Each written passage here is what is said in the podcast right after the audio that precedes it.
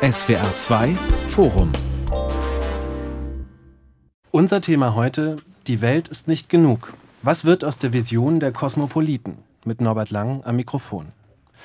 Die Menschheit als Schicksalsgemeinschaft, diese Vorstellung faszinierte schon Cicero und Kant.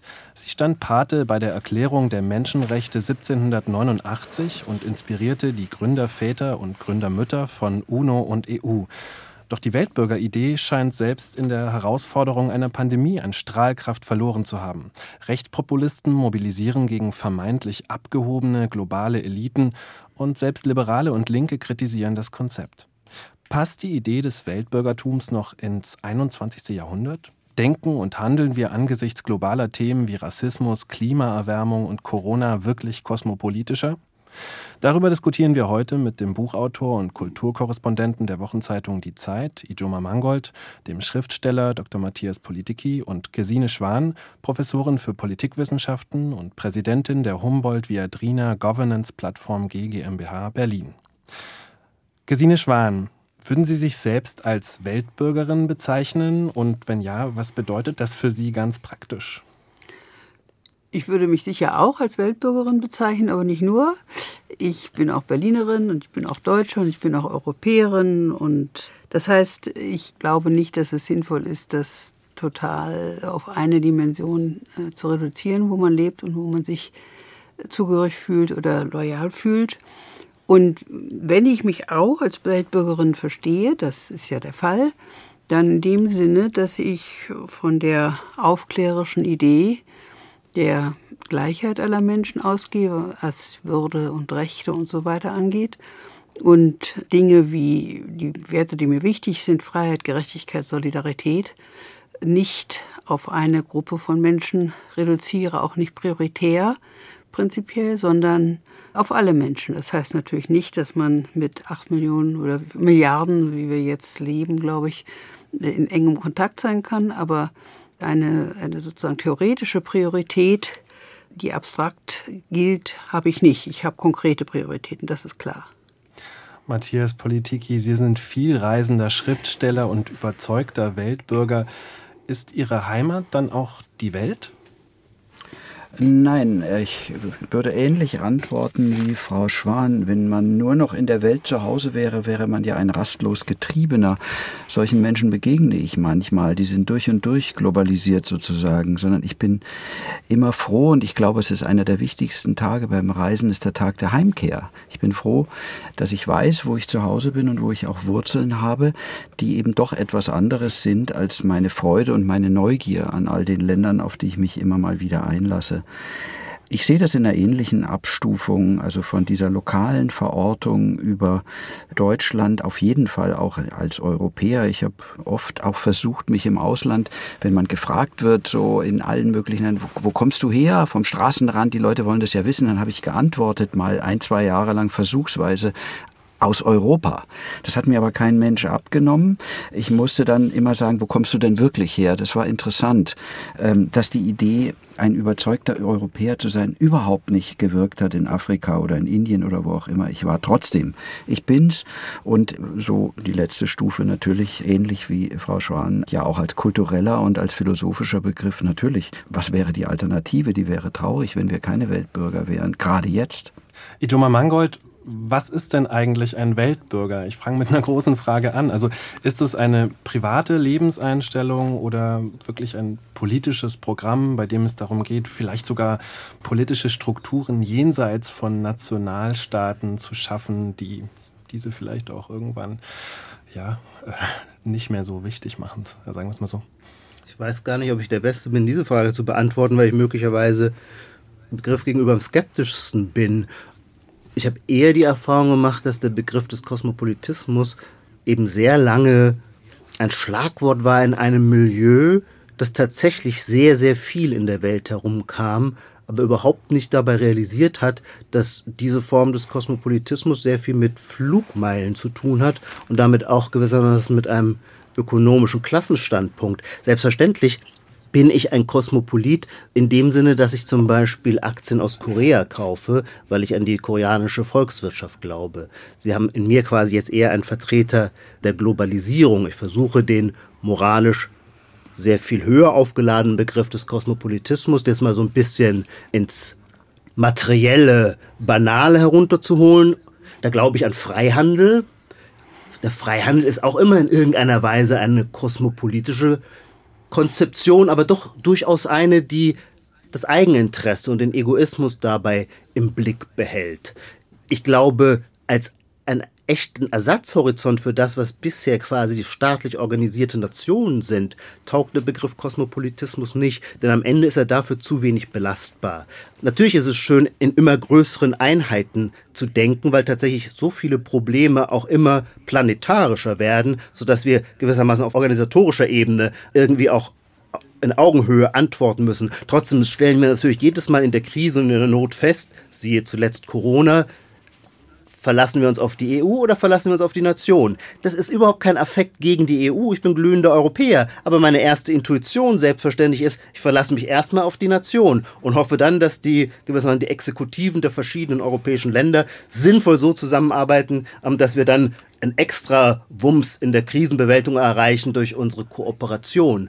Aber dieses Gefühl, sich auf etwas verlassen zu können, die Schutzsicherheit, die von einer staatlichen Organisation ausgeht, ist schon etwas, was über lange Zeiträume wächst und was man nicht einfach nur proklamatorisch für ein schönes Konzept aufgibt. Ich glaube, da würde man sich selber leicht belügen.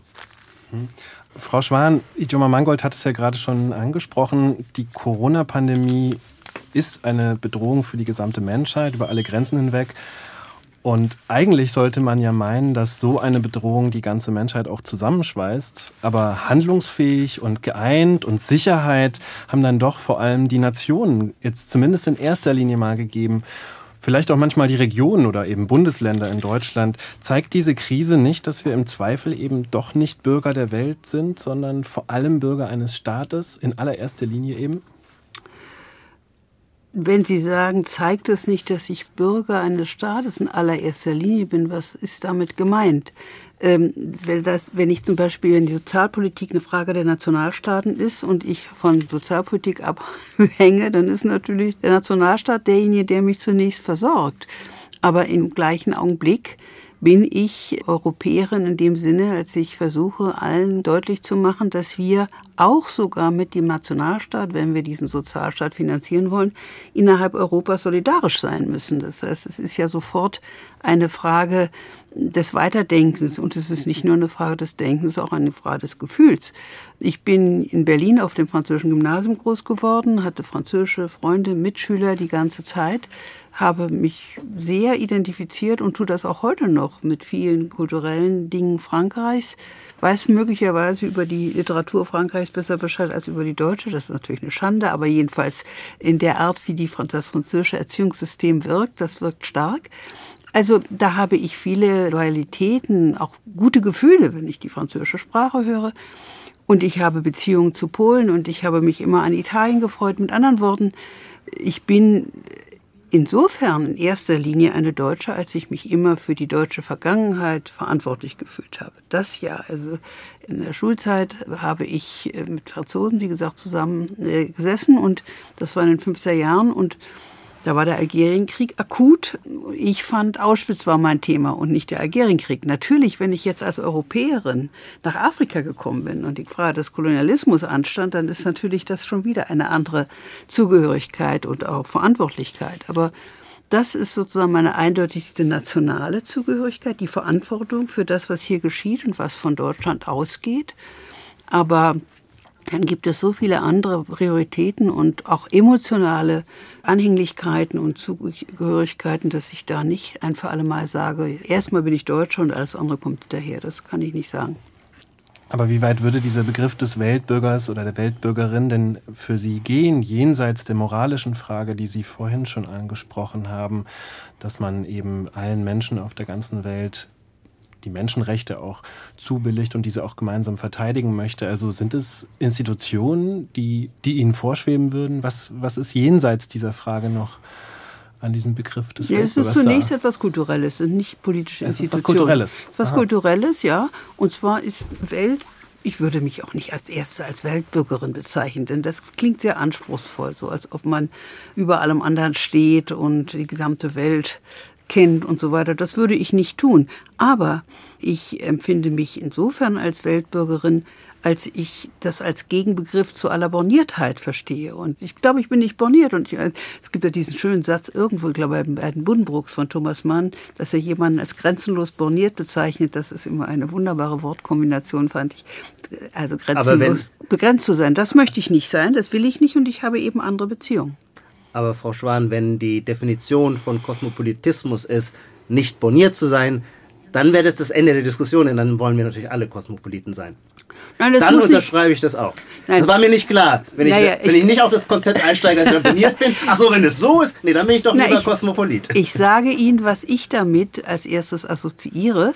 Es gibt noch einen weiteren Punkt, den ich assoziiere. Das ist, dass im Hochstalinismus die Judenverfolgung über den Vorwurf ja. des Kosmopolitismus lief. Und insofern bin ich immer ein bisschen negativ berührt, wenn Kosmopolit als Schimpfwort verwendet wird. Denn das ist ein sehr manipulierendes und auch sehr inhumanes Schimpfwort, was aber manchmal heutzutage selbst auf der Linken auftaucht, wenn man gleichsam als vaterlandslose Gazelle erscheint, wenn man sagt, dass man sich äh, der Welt als Ganzer verpflichtet fühlt und in globaler Verantwortung findet. Absolut, absolut. Das teile ich total. Und das, das würde ich auch noch stärker machen. Es gibt natürlich, es gibt zum Beispiel auch so eine ganze Schiene der Kapitalismuskritik, die genau diesen Vorwurf an den Kosmopoliten übernimmt, nämlich das wurzellose Kapital. Das ist der ursprüngliche Vorwurf ans Judentum als ein wurzelloses Volk, das quasi über den Erdball zerstreut ist und deswegen ist Weltfinanz und Judentum oft synonym gebraucht, weil man dem Judentum und dem Kapital die gleichen flüchtigen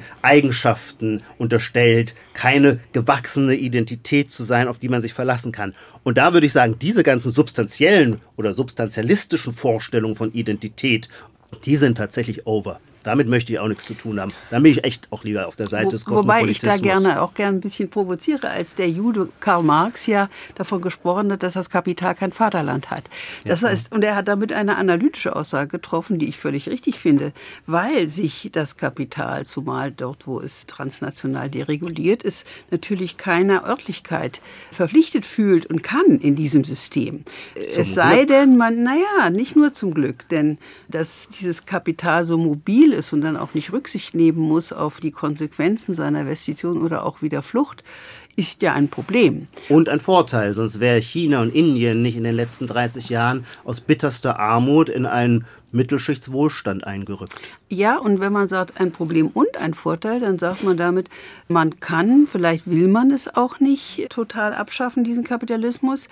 Allerdings ist es ja auch nicht nur ein einheitliches System, sondern an verschiedenen Orten doch etwas verschieden reguliert. Und das zeigt schon, dass es eben die Problemseite zu sehen gilt, dass mit der Dynamik des Kapitalismus unglaublicher Reichtum, materieller jedenfalls geschaffen worden ist. Auch Mobilität ist ja ganz klar. Aber ich glaube, wir sind heute in einem Stadium, wo wir in erster Linie gucken müssen, wie wir es schaffen können, eine Regulierung der Kapitalbewegung so zustande zu kriegen, dass da nicht ganze Landschaften und ganze Menschen und ganze Tiere drunter leiden. Ne? Also Tiergruppen. Ich hätte das Bedürfnis, vielleicht kurz mal die Begriffe voneinander zu sondern, denn wir sind jetzt eigentlich eher in einer Globalisierungsdebatte gelandet, ausgehend von Weltbürgertum und eigentlich geht es dann im wirklichen Thema um Kosmopolitismus. Also wenn ich das mal aus meiner Warte schnell sage, Weltbürgertum in der Tat ist ein bisschen ein geschmäcklerischer Begriff, der so, so ein bisschen anparfümierte Dandy, die durch die Welt jetten, irgendwie assoziieren lässt. Das wäre jetzt tatsächlich auch nicht mein Lieblingsbegriff, aber genauso distanziere ich mich auch von Globalisierung. Ich war 2012 mal auf einer Tagung in Bologna, da hat ein amerikanischer Historiker aus den Akten des Pentagon einen Vortrag zusammengestellt, in dem ganz klar hervorging, dass also Globalisierung eigentlich nur Framing ist für Amerikanisierung. Wir können dieses Modell natürlich auch aus chinesischer Sicht inzwischen ergänzen. Ich will es auch nicht überstrapazieren, aber diese Form der Angleichung von Weltoberfläche aus gewissen Zwecken äh, gefällt mir übrigens auch als Reisender schon ganz praktisch nicht. Aber den Begriff Kosmopolitismus würde ich dagegen schon gerne stark noch ins Feld führen und auch unabhängig von etwaigen bestimmt berechtigten historischen Wurzeln pro oder contra, sondern einfach von hier und jetzt nach dem Zweiten Weltkrieg. Das ist eine Vision. Das steht auch im Thema unserer Sendung und das ist das Wichtigste am Kosmopolitismus bei allen Einschränkungen. Natürlich verstehe ich mich auch als Deutscher. Ich habe überhaupt kein Problem damit und ich habe kein Problem damit, dass die Pandemie auf nationaler Ebene geregelt wurde und übrigens auch auf Bundesländerebene manchmal besser in einem Land und im anderen schlechter und wiederum andere Probleme sind sogar nur auf städtischer und auf äh, Stadtteilebene zu lösen. So ist das eben. Aber ohne eine Vision möchte ich nicht leben. Das ist für mich, na gut, altes, klassisches, linkes Gedankengut, egal wie man sich auch im Laufe des Lebens mehr Richtung Realismus bewegt. Aber von dieser Vision lasse ich nicht ab. Und jede Reise, die uns auch konkret irgendwo hinführt, das sind ja nicht die Sehenswürdigkeiten, sondern das sind die Menschen, die wir dort kennenlernen können und die Kulturen, in die wir reinschnuppern und von denen wir auf jeden Fall, wenn wir schon nichts für unsere eigene Kultur konkret mitbringen, so doch zumindestens für uns selbst diese Lockerungsübung, dieses ein anderer werden, so dass wir gefeit sind gegen jede Ideologie. Der Reisende schlechthin, und das ist ein Kosmopolit, auch wenn er nur im Geiste reist, das gilt auch, der ist nicht verführbar durch Ideologien. Das finde ich einen der stärksten Momente, gerade in heutiger Zeit, sich für kosmopolitisches Weltbild stark zu machen. Was Herr Politiki ja auch gerade vorgeschlagen hat, war ja die Trennung zwischen den Begriffen Globalisierung und Kosmopolitismus, wo Kosmopolitismus vielleicht ja erstmal die gute Seite der ganzen Sache ist und äh, die Globalisierung tatsächlich für eine, ja, die negativen Seiten des Reisens auch steht. Habe ich Sie so richtig verstanden, ja? Ja, auch die wirtschaftlichen, ja. die Ausbeutungen, die Gleichmacherei auch von Innenstädten. Innenstädten ist das Beispiel immer. Also, ja. Herr Mangold, genau. ja, da wäre die Frage an Sie. Kann man das überhaupt so trennen? Globalisierung auf der einen Seite und Kosmopolitismus? Geht es nicht eigentlich zusammen? Naja, das eine ist vermutlich ein normativer Begriff.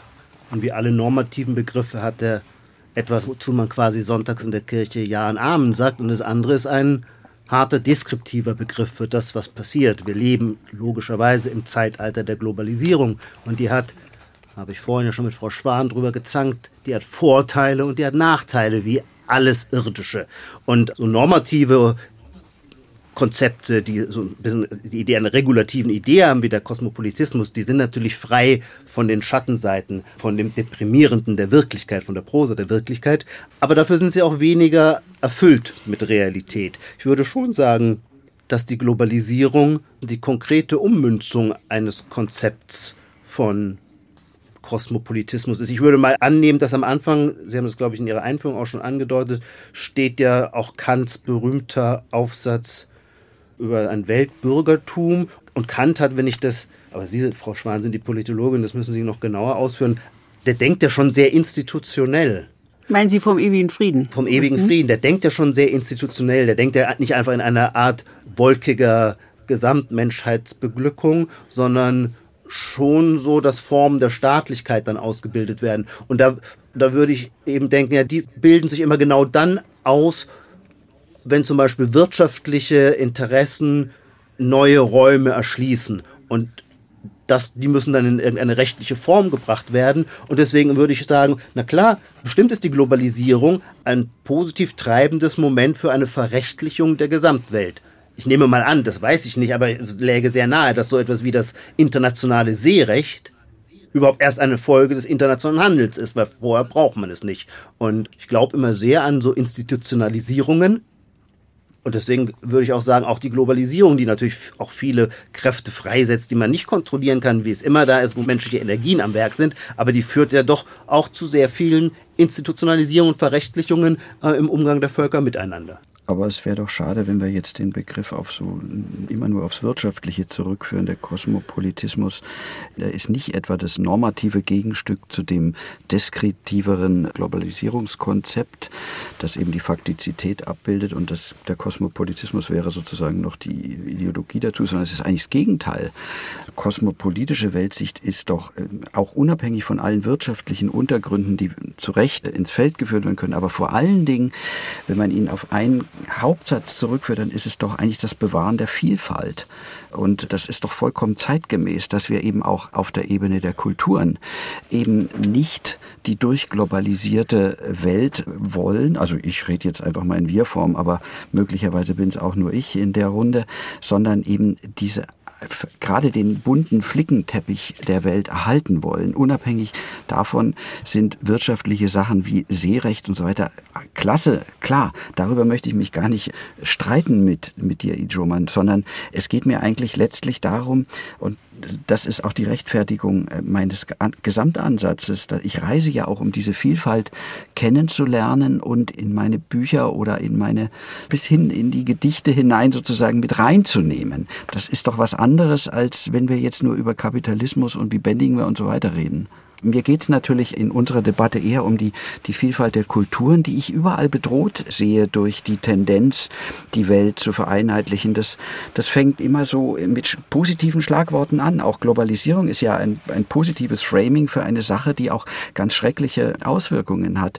Aber zum Beispiel auch dieses, also wirklich in keinster Weise für mich negativ besetzte Wort Demokratie habe ich in Indien aber als Schreckenswort äh, kennengelernt, nämlich überall dort, Ort, wo andere Ethnien gewohnt haben und unter dem damaligen Slogan, wir sind ein Volk, eine Nation, eine Demokratie, wurden die einfach überhaupt nicht geschützt. Das heißt, die wurden überrannt. Ich habe das in Sikkim erlebt von eben indischen Indern, wenn wir jetzt mal so platt argumentieren. Und mir haben dann die dort eben eher nepalesischen Ursprungs, diese ähm, Sikkim-Inder erzählt, wir müssen einfach höher, wir müssen weiter rauf in die Berge, weil hier unten wird uns mit diesem Slogan, wird uns eigentlich unsere Heimat genommen. Und da finde ich, zeigt sich dann schon auch die schreckliche Seite dieser Vereinheitlichung und Verdrängungstendenz. Und deswegen ist Kosmopolitismus auch eine politische Haltung, finde ich. In der Vorbereitung zu dieser Sendung habe ich eine Studie gefunden aus dem Jahr 2019. Die wurde in Sachsen durchgeführt, vor allem mit Menschen mit Migrationshintergrund. Entschuldigung, Untergrund ist auch schön. Und viele von denen knüpften ihre Identität eben nicht an die Nation, sondern in erster Linie eben an dieses Weltbürgerliche. Die haben als erstes gesagt, sie fühlen sich eigentlich als Weltbürger und das waren wesentlich mehr als eben diejenigen, die dann gesagt haben, sie sind Deutsche oder empfinden sich als Syrer oder wo sie herkommen. Ja, aber das liegt genau. doch ganz nah. Das ist interessant. Das passt ja weil, dazu, Weil da Weltbürger heißt, dass sie auf Menschenrechte setzen. Denn sie müssen als Migranten auf Menschenrechte setzen, sonst sind sie verloren. Sie können nicht einfach auf staatliche Rechte setzen. Und ich habe interessant... Nein, als Asylsuchender müssen sie auf Menschenrechte setzen. Ich nehme an, 90 Prozent oder keine Ahnung, ich habe keine Zahl, aber ich nehme an, 80 Prozent aller Menschen mit Migrationshintergrund haben die deutsche Staatsbürgerschaft. Und dann können Sie sich durchaus überlegen, ob es nicht sinnvoller ist, auf Ihre Rechte als Staatsbürger zu beharren. Ja, ich weiß jetzt nicht, ob es sich da in Sachsen um deutsche Staatsbürger handelte mit Migrationshintergrund, wie auch immer. Trotzdem, wenn sie faktisch angezweifelt werden, das ist doch dann der Punkt, ist die nächste Frage, die rechtliche Staatsbürgerschaft ist eine große Hilfe, aber trotzdem ist der Hintergrund dafür, dass Menschen, die als Fremde behandelt werden, auch wenn sie rechtlich gar keine Fremden sind, sich dagegen wehren mit Berufung darauf, dass es für alle Menschen auf diesem Globus gewisse gemeinsame Menschenrechte gibt. Und ich erinnere mich an eine übrigens da vielleicht interessante äh, Erfahrung. Ich habe vor vielen Jahren, immer wenn zum 27. Januar am Auschwitz-Tag das gefeiert wurde im Bundestag oder zelebriert wurde im Bundestag, vorher mit Jugendgruppen gearbeitet, die aus Frankreich, Deutschland und Polen in Polen waren und dort deutsche NS-Konzentrationslager besucht haben. Und das war längere Zeit zunächst dann immer die Frage, was haben meine Großeltern gemacht? Inzwischen war aber der Anteil derer, deren Großeltern in Anatolien geboren waren, immer größer. Und dann ging es nicht mehr darum, wie die eigene Familiengeschichte mit dem Nationalsozialismus zusammenhing. Es war auch weder die Reueerschütterung noch die Opfererschütterung, sondern es war die Erschütterung, dass Menschenrechte zerstört worden. So haben die jungen Leute reagiert, dass sie genauso tangiert waren von dem, was sie gesehen haben an Grausamkeit oder den Spuren der Grausamkeit, aber es war die Berufung auf die Menschenrechte. Es ist mehrere Generationen, also mehrere Januartage hintereinander ist das so geschehen. Das habe ich vorher so nicht gewusst, weil ich ja diese Erfahrung nicht gemacht hatte. Aber das hat mich doch sehr erfreut und auch mir deutlich gemacht, dass Menschenrechte keine emotionslose Theorie ist, sondern dass sie doch existenziell verwurzelt sind und auch gefühlsmäßig verankert sind. Und das finde ich sehr ermutigend. Idoma Mangold, was mir auch noch an Studien über den Weg gelaufen ist, ist eine Studie, die auf Initiative der BBC durchgeführt wurde. Und die war weltweit. Die wurde allerdings 2016 durchgeführt. Das ist schon ein bisschen her. Aber da wurde eben auch in sehr vielen Ländern gefragt, wer sich als Weltbürger sehen würde. Und es waren eben vor allem nicht westliche Länder. Es war nicht unbedingt in Europa, Frankreich, Deutschland.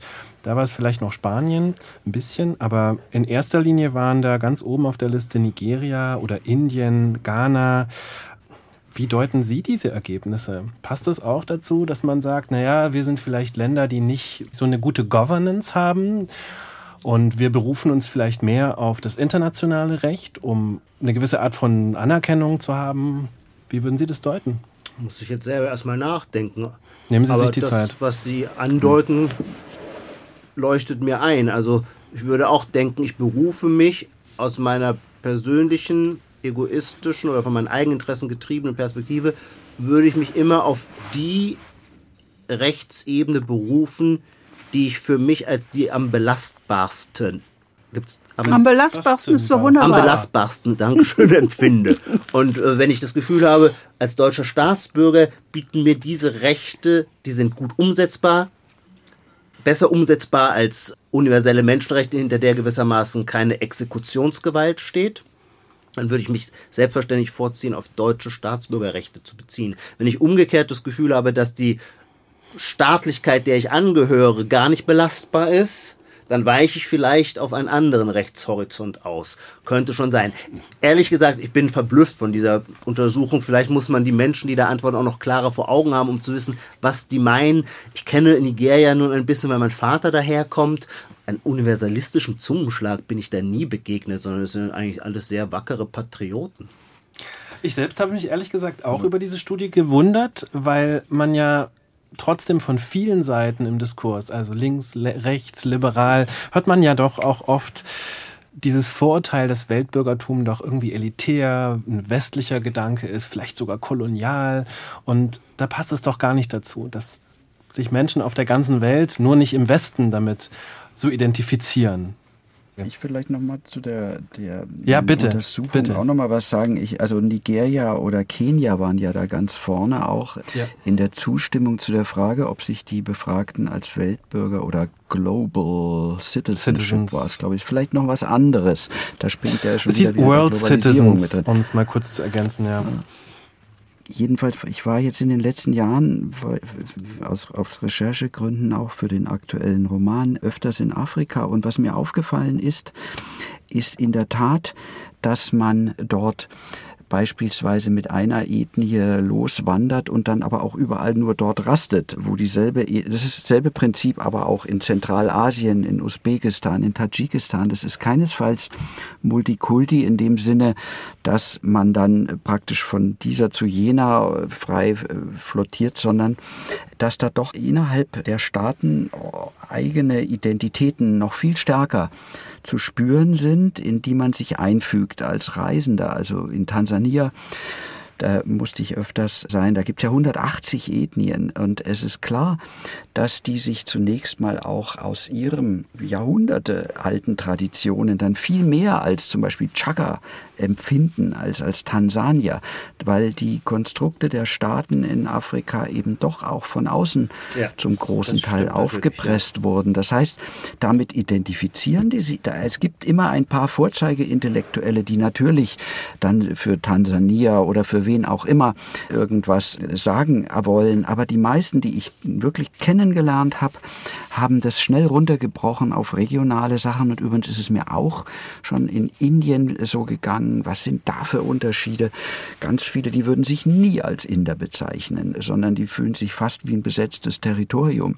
Und da kann man unendlich lange darüber diskutieren. Und ich glaube, dann ist die Frage nach der Global Citizenship eine äh, willkommene Frage, die eine Hand reicht, die in die Weltgesellschaft und in die verbundene Anerkennung und die Rechte raus aus diesem Dilemma. Dabei zeigt sich ja auch, oder damit erinnern wir uns daran, dass die nationale Zugehörigkeit ja wirklich noch kein lang andauerndes Konzept ist. Im 19. Jahrhundert hat man in Deutschland darüber geklagt, dass die Leute sich als Preußen oder Württemberger verstehen und nicht als Deutsche. Und das ist so lange, also verwunderlich, wie man annimmt, dass die nationale Zugehörigkeit automatisch Vorrang hat. Sie hat ja Vorrang dadurch gewonnen, das muss man ja sagen, dass der nationale Staat in Europa ein Wohlfahrtsstaat geworden ist. Genau nach dem Muster, wer tut mir am besten und wer sichert mich am besten. Und wenn dieser nationale Staat wohlfahrtsstaatlich nicht mehr so funktioniert, wird es auch nicht mehr dasselbe. Im Übrigen, ich bin bei weitem nicht so bewandert über Afrika, aber nach dem, was ich da lese, was es nicht nur an Ethnien gibt, wobei die Ethnie immer ein bisschen was Biologisches als Begründung hat, da habe ich immer ein kleines Problem, ob das wirklich Ethnien sind oder kulturelle Einheiten, aber egal. Jedenfalls gibt es unendlich viele Sprachen und die sehr unterschiedlich sind in diesen Ländern so dass sie entweder Englisch als gemeinsamen Nenner haben oder auch nicht. Viele sprechen dann auch in diesen Ländern bewundernswerterweise acht, neun, zehn verschiedene Sprachen. Das sind nicht nur Dialekte nach allem, was ich höre.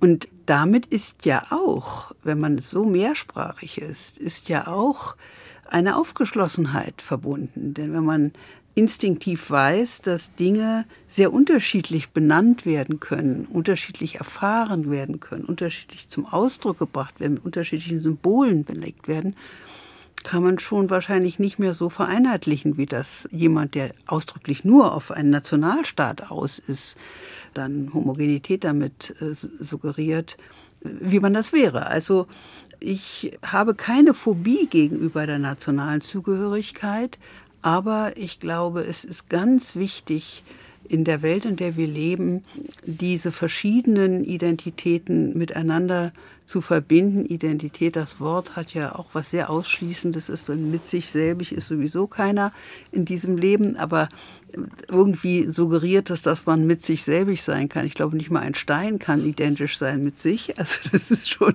sehr schwierig, ist vielleicht etwas sehr abstrakt philosophisch, aber ich glaube, es ist berechtigt, das zu sagen.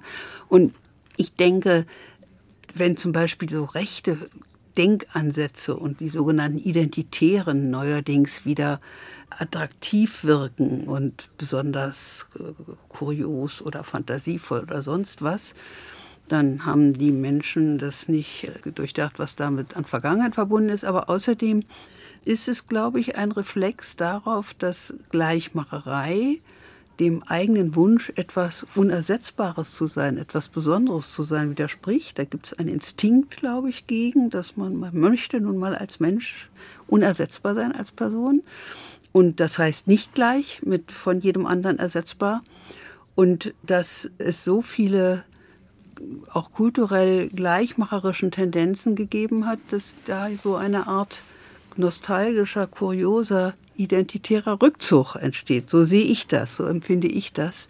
Es müsste eigentlich nicht sein, denn man kann seine eigene Unersetzbarkeit, Besonderheit und sowas alles für sich annehmen und hoffentlich auch von Freunden und geliebten Menschen gespiegelt bekommen und dann ist man am besten aufgehoben sozusagen.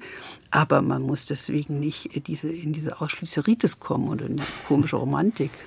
Ja, der Identitätsbegriff, da hat Frau Schwan ja völlig recht, der äh, boomt seit 10, 15 Jahren. Rechts wie links, rechts als identitäre Bewegung, links als Identitätspolitik. Das sind ja auch interessante Asymmetrien dabei zu beobachten. Da würde ich auch unbedingt sagen, nee, klar, wie Sie sagen, nicht mal ein Stein wird mit sich selbst identisch sein. Absolut. Ähm, wir haben alle viele Identitäten. Das ist fast aber auch schon wieder eine Banalität, das auszusprechen. Aber gleichwohl, glaube ich, beschreibt es unser psychisches Innenleben sehr viel angemessener. ich selber erfinde mir jeden Tag drei neue Identitäten, wo ich gerade drauf Bock habe. Mal empfinde ich mich, wenn ich durch die Uckermark fahre, als Preuße. Dann denke ich wieder daran, dass ich als Heidelberger, wo ich aufgewachsen bin, doch Kurpfälzer bin und sowieso Süddeutscher. Selbstverständlich gilt meine Leidenschaft Italien und die katholische Kirche beneide ich sowieso. Dann denke ich wieder, nein, nein, du kannst nur in katholischen Landschaften leben. Also ich kenne da auch keine Grenze meiner identitären Selbsterfindungen, aber natürlich immer im Plural. Anders geht's ja gar nicht, sonst verarmt man ja auch und das Leben würde sonst auch ein bisschen langweilig werden. Darf ich noch einen Punkt anknüpfen, den Frau Schwan gesagt hat, den ich unterstreichen und dann doch modifizieren möchte. Ich finde es wirklich wichtig, äh, woran Frau Schwan erinnerte, die Nation ist selbstverständlich ein komplett kontingentes Produkt. Und es ist sehr spät, weltgeschichtlich betrachtet, in Erscheinung getreten. Es ändert aber nichts daran, dass wir vorsichtig sein sollen, seine Leistungskraft schon für überlebt zu erachten. Ich glaube, die Nationen funktionieren weit besser noch, als wir das in den letzten 40 Jahren, wo wir quasi mit Jürgen Habermas von der postnationalen Konstellation als der unweigerlichen, als den unweigerlichen Lauf der Weltgeschichte ausgegangen sind, äh, gedacht haben oder angenommen haben. Meinen Sie die Nation oder den Nationalstaat? Gut, jetzt muss ich kurz mal nachdenken. Frau Schwaner muss ich nachdenken. Was, was ist der Unterschied zwischen Nation und Nationalstaat? Ich würde sagen, den Nationalstaat meine ich. Ja. Eben. Es ist die politische Organisation der ja. Nation, die natürlich viel bewirkt und nach wie vor und auch in vielen Punkten unersetzbar ist, in anderen Punkten das nicht mehr schafft. Deswegen äh, die Tendenz zur Delegitimierung der nationalen Demokratie. Aber die Nation als kulturelle oder, oder gesellschaftliche Einheit ist ja inzwischen längst äh, viel gemischter. Also sie, wenn ich überlege, also es, es suggeriert immer so eine von Naskere, also geboren werden, äh, so eine Einheitlichkeit einer Nation und der Nationalcharaktere und die werden im Volkslied. Ich habe übrigens singe gern die deutschen Volkslieder. Ich bin aus einer Generation, die das gerne am Brunnen vor dem Tore singt. Aber die, das, was da suggeriert wurde mit deutscher Seele und Nationalcharakter, das hat es ja auch ein bisschen in sich oder ist nicht gut haltbar. Und es gibt einen Autor, der zur Identität für mich vorbildlich ist, Lothar Krappmann. Der hat ein fantastisches Buch zur Identität geschrieben, der die ganz deutlich macht, also erstens, wie Identität sich aus Erinnerung konstituiert und nicht einfach gegeben ist oder so, sondern eine eigene Leistung ist, aber dann auch, wie die komplexe Identität den inneren Reichtum von Personen, aber auch die Zusammengehörigkeit von sozialen Gruppen und auch von mir aus Nationen schafft, weil da ist die Brücke übrigens zu ihrem Nietzsche Perspektivismus, der mir durchaus nicht fremd ist, äh, nach Hamburg, dies als kleinen Gruß. Also, weil eine Person, die sehr verschiedene Identitätsanteile hat, eben auch in der Lage ist, Brücken zu schlagen und äh, andere Dinge zu verstehen. Und das ist wieder eine der Herausforderungen, glaube ich, die wir haben, überhaupt zu begreifen, zu verstehen, die Hermeneutik, also was, was in anderen vorgeht, was die eigentlich meinen. Herr Politiki, Sie wollten, glaube ich, noch was sagen. Das wollte ich jetzt natürlich nicht abwürgen. Ja, ich fand es jetzt so spannend, wie wir von dem Thema Weltbürgertum eigentlich dann doch auf unsere gegenwärtigen Zustände ein bisschen ja. auch in unserer Gesellschaft zu sprechen kommen. Und da dachte ich jetzt gerade, das ist ja eigentlich jetzt einfach mal ins Unreine gesprochen, man muss geradezu zum Kosmopoliten im eigenen Land werden sogar inzwischen. Also unsere Gesellschaft dividiert sich so stark auseinander und die Gräben, die will ich jetzt alle gar nicht im Einzelnen aufzählen. Doch bitte äh, aufzählen, sonst wissen wir nicht äh, ganz äh, genau. Äh, Ross und Reiter muss man immer nennen. naja, die politischen Lager und auch Fanatismen von allen Seiten, die machen es mehr denn je nötig, mit einer kosmopolitischen Einstellung auch innerhalb unserer eigenen Gesellschaft, ja, nennen wir es zu reisen, aber ich meine natürlich auch das geistige Reisen. Also bereit zu sein, mit der Neugier eines Reisenden, mit der vorurteilsfreien Neugier eines Reisenden, erstmal auf alles zu schauen, was der Fall ist. Natürlich niemals ohne die Position zu verlieren das ist auch klar. Aber sie nicht eben vorschnell mit äh, den üblichen Mechanismen einfach nur abfeiern, sondern der Kosmopolit ist auch einer, der die Hand reicht und der auch im altmodischen Sinne ausdiskutiert, wenn, wenn man es auf der politischen Ebene mal durchspielen will. Und deswegen fand ich jetzt nur die Wendung, dass wir bei unseren eigenen Gesellschaftszuständen so interessant, gerade im Zusammenhang damit, dass wir hier anfangen müssen und nicht, es tun uns leichter, wenn wir nach Asien oder Afrika fahren, dort den Kosmopoliten vielleicht auch nur zu spielen oder uns ein bisschen auch zu sonnen in unserer scheinbar so aufgeschlossenen Art, alles zu verstehen und uns anzugleichen und nach Hause zu bringen und dort auch möglichst sinnvoll und korrekt einzubringen und, und zu diskutieren. Aber es fängt inzwischen eigentlich auch schon in Deutschland an. Auch da sind wir gefordert als Kosmopoliten. Naja, wir sehen ja, dass äh, Handlungen oder Aktionen beispielsweise oder politische Geschehnisse in einem Land eben auch Effekte in ganz anderen Ländern auslösen können. Beispielsweise, ich denke jetzt an den Tod von George Floyd oder auch Greta Thunberg, die eine weltweite ja, das wäre das Fragezeichen, kosmopolitische Bewegung ausgelöst hat. Meine Frage geht eigentlich in eine andere Richtung. Gibt es Kandidaten, die sozusagen ikonisch wären für den Kosmopolitismus heute? Ich frage das jetzt wirklich mal in die Runde zum Schluss. Wer würde Ihnen denn da einfallen? naja, in, bestimmt nicht als eine politische Führungsfigur. Das wäre gar nicht, wonach ich suche. Ja. Und ich glaube, so ein Greta Thunberg oder George Floyd Phänomen hat ja eher was mit einer medialen Evolution zu tun, dass natürlich wir mittlerweile einfach eine Weltöffentlichkeit haben und deswegen werden wir auch als Weltgesellschaft über identische oder über ähnliche Themen vergemeinschaftet. Für mich ist eine total bedeutende Figur, weil ich ihn wirklich verehre, der ghanasch-britische Philosoph Anthony Appiah.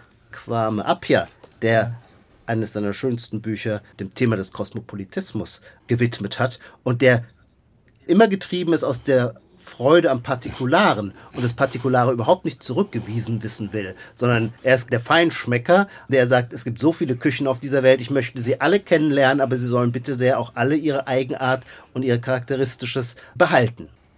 Tja, also ich, wenn die jetzt so eine abschließende Aussage habe ich jetzt keine Person, aber ich, mir liegt daran noch einen Punkt zu sagen, im politischen Bereich wir haben ja eine Unterscheidung, die sehr modisch geworden ist, auch in der Wahlforschung zwischen Kosmopoliten und Kommunitaristen. Kommunitaristen, äh, sozusagen die Basis für rechte Parteien und rechten, ich würde sagen Rechtsextremismus oder Rechtspopulismus sind, weil sie den Eindruck haben, dass sie weggefegt werden von denen, die dauernd im Flugzeug über die Kontinente fliegen. Und da in dieser Gegenüberstellung und in der Sicht der sogenannten Kommunitaristen, die was anderes sind als die amerikanische geistige Bewegung, obwohl sie da auch Konnexe haben, aus dieser Sicht sind die Kosmopoliten also eigentlich unerträgliche Bürger. Und das zeigt aber auch, wie gefährlich solche Gegenüberstellungen sind und wie polemisierend und wie ver Sie, verzerrend. Sie lieben nicht unser Land. Das wäre Gauland jetzt als Zitat dazu ja, wahrscheinlich, ja. ne? Ja, und das, deswegen muss man das auch noch mal bedenken. Also wir sind uns hier alle, wenn wir uns auch persönlich bisher nicht, ich ihn, was Sie nicht gekannt habe, Sie mich wahrscheinlich auch nicht, sind uns sehr schnell einig, weil wir wahrscheinlich einen ähnlichen Bildungshorizont oder sonst was haben, auch wenn wir aus unterschiedlichen Kontinenten kommen. Aber da gibt es ja schon Analogien. Aber es gibt viele, und das ist auch eine Herausforderung, die sich dadurch total verachtet oder unsicher fühlen. Und darauf müssen wir auch achten.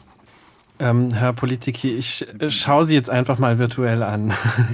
Ja, also ich habe keine Figur, die ich jetzt nennen könnte als den Kosmopoliten. Nicht ganz im Gegenteil. Ich denke, Kosmopoliten sind eigentlich eher bescheiden.